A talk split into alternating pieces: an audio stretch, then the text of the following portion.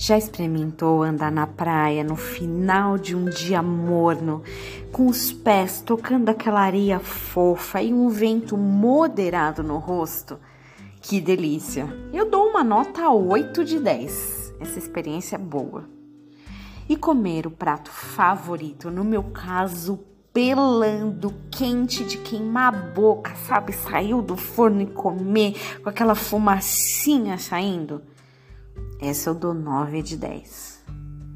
Dentro desse contexto ainda tem abraço de família, risada entre amigos, bolinho de chuva quente de preferência, cheiro de café, banho de chuveiro, casa limpa.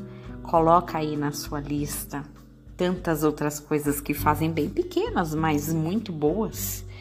Quantas delas a gente curte, coisas inspiradas, criadas por um Deus criador. Em um momento essas coisas preenchem tanto, suprem tanto, que a gente tem até a sensação que não precisa de mais nada. Como a canção de Louis Armstrong, Que mundo maravilhoso, what a wonderful world. E a gente passa a vida pensando nisso, nesses momentos até que esses momentos começam a ficar um pouco raro ou raros. O café já não tem o mesmo gosto, as risadas ficam cada vez mais espaçadas. Na família falta gente. A água do banho já ficou muito cara para curti-lo na sua intensidade. Parece que as pequenas alegrias da vida já não fazem mais sentido.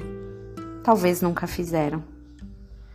Nós não somos os primeiros e nem seremos os últimos a valorizar tanto a criação.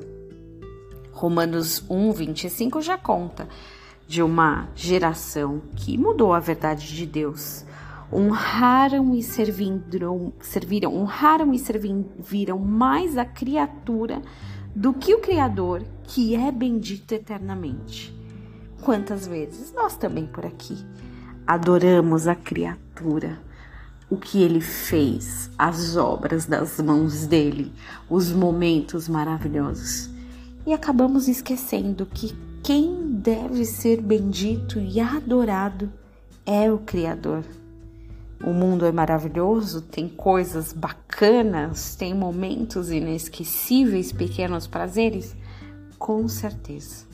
Mas em primeiro lugar, Bendito seja o Criador. Que você tenha um dia abençoado em nome de Jesus.